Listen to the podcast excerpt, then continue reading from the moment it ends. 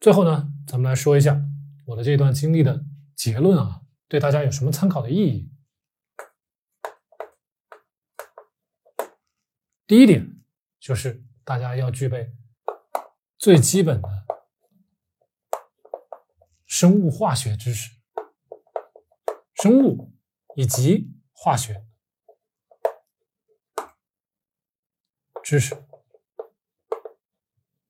这个知识呢，不需要很高深，高中就可以了哈，高中程度就可以了。高中有生物课本，有化学课本，咱们懂得这些。对理解生酮饮食、对理解低碳相关的一些化学常识、化学基础有帮助。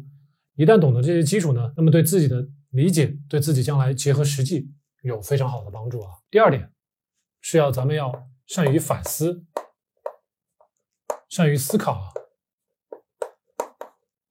最好呢是要有批判精神。为什么呢？因为当初我就是因为看了 BBC 啊，还有那篇微信公众号上的那篇文章，人生和体重的关系啊，那么大家会去反思，那么糖以及脂肪这两个争议很大的话题，争议很大，那么。就要好好的去了解它，通过什么去了解？通过知识啊，通过知识来了解它。了解了之后，大家就会懂得为什么大家有必要去做生酮，去做低碳了啊，low carb keto。那么第三点，大家需要注意的是，在不管是你在低碳过程中，还是在生酮饮食中。那么最好呢，自己要有一个比较单纯、比较纯粹的一个环境啊。所以第三点是环境。环境呢，比如说是你住的地方，也可以说是你周围的人啊。那么这个环境是越纯粹、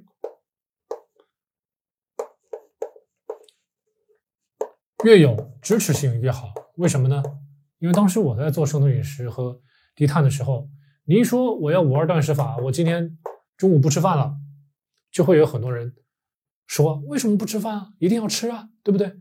这个时候费口舌，很容易受到影响。断食也好，生酮也好，都很容易被人家误解。那么呢，最好是找到这种纯粹的环境啊，没有这种反对你的声音，那么你去做这个事情会更简单。所以你需要一个相对。单纯，或者至少呢，能够能够对你有所支持的一个环境。实在找不到对你有所支持的，那你就把环境变得纯粹一些，变得单纯一些。这样的话，你自己做你自己的事情，去做断食，去做生酮，去做低碳，这样一个人来做是最容易的，而且呢，最容易成功的啊。那么，大家如果需要找到这种环境，确实需要有代入感，那么网上。啊，在咱们青农说这个频道，会有很多做生酮饮食、做轻断食的朋友们在这里，所以呢，大家一定要注意环境。那么第四点就是方法，大家一定要用对方法。那么在这个过程中，刚才我也给大家看了这两本书，这两本书呢，就是告诉你方法的这个方法。书也好，或者现在大家网上搬运的视频也多了，对吧？搬运的视频也多了，Dr. Berg 的视频网上已经有很多了，当然还有很多其其他的呃博主的视频都很多，都很专业，大家可以找来看。那么书呢，大家也可以找到网上去，当当也好啊，亚马逊也好啊，大家可以去找这种书很多。那么用对书，用对方法，那么。这个事情就成功一大半了啊，就一大半了。那么，咱们最后来说一下第五点：坚持。如果听过咱们青龙说第二十一期到第四十一期的节目的朋友，可能都知道，我强调过很多遍，生酮有一个适应期，这个适应期是三个月啊。如果大家做生酮饮食都没有超过三个月，您是没有资格说生酮饮食是好还是不好的。而且呢，六个月一回首，这是什么意思呢？我曾经看过一些 TED Talk 啊，就是一些演讲。那么他说，你要做一件事情，想证明它不值得，或者是想证明这件事情是值得做的，那么你可以把这个想法留着。等到六个月以后，你再去回首，再去看这件事儿还想不想做？那么如果还想做，那么这个事情就值得你一直做下去。那么大家不论是做生酮饮食还是做轻断食，三个月之后还可以继续坚持到六个月。六个月以后，大家回首觉得这段经历值不值得？如果觉得这段经历不值得，那么这件事情你就别去做了。那么大家如果觉得这个六个月以后，你觉得这个事情值得，值得坚持下去，那么说明这个事情是对的，值得你继续坚持下去啊。所以这是一个判断的方法。首先要坚持三个月，其次呢，六个月一回首。那么对于我来说，我已经二零一七年到现在啊，二一年我已经四年了，我不后悔，所以呢，我会继续坚持下去啊。所以这个给大家。也是一种借鉴啊，所以生酮饮食也好，轻断食也好，还是低碳也好，切记切记的是大家进进出出，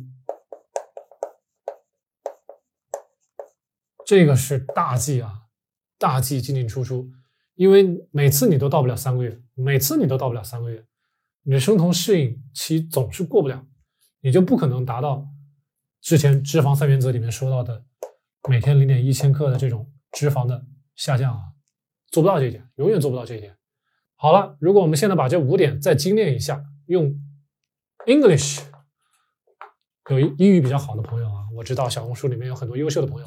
那么咱们再精炼一下，第一点是什么？Turn，T U R N，Turn，转身，转身是什么呢？认识到糖和脂肪。在我们传统的营养学，在我们传统的医学里面，它是存在争议的。所以呢，我们要 turn 改变咱们以前过往的一些固有的一些概念啊，一些理念，重新认识糖，它不是个好东西；重新认识脂肪，它在很多情况下是好东西。第二点，learn 学习。学习就不说了，咱们刚才说的生物啊、化学呀，还有那些书本啊，对吧？书本啊，还有视频啊，这是 learn。第三点，move forward，这个就是执行，而且呢，大家要坚持啊，persist。最后呢。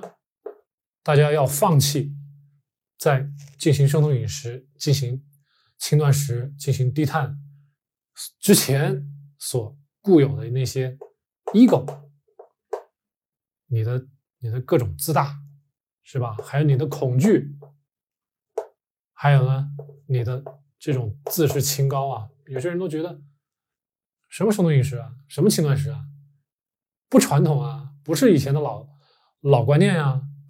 不符合习惯呢？大家要记得啊，这个旧的习惯不一定是对的，而新的东西呢，新的习惯呢也不一定是错的。